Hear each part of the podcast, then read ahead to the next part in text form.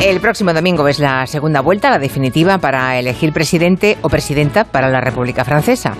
Las barbas del vecino enseñan mucho, escribe hoy David Trueba, y eso que vamos a explorar precisamente en el tiempo de gabinete, porque los franceses se juegan mucho, pero también toda Europa. En tiempo de guerra, con Putin y con Alemania buscando su nuevo lugar en el tablero internacional, quien gobierne en el Elíseo será crucial, importa, importa mucho. Todo dependerá de lo que haga la enorme bolsa de votantes huérfanos, los de la izquierda de Jean-Luc Mélenchon.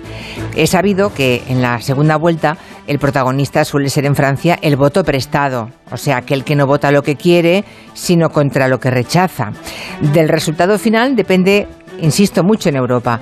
De ninguna forma es igual que gobierne Macron, que lo haga una extremista pro-Putin, que tuvo que quemar miles de carteles para ocultar su admiración por el líder ruso, algo común, por cierto, en toda la extrema derecha.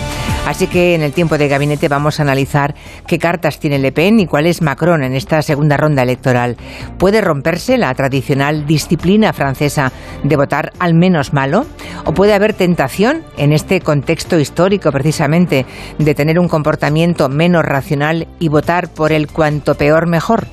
¿Qué harán los electores de izquierda finalmente? Porque ahí está la clave. Nos lo preguntaremos en compañía del profesor Julián Casanova, Elisa Beni y Fernando Iwasaki.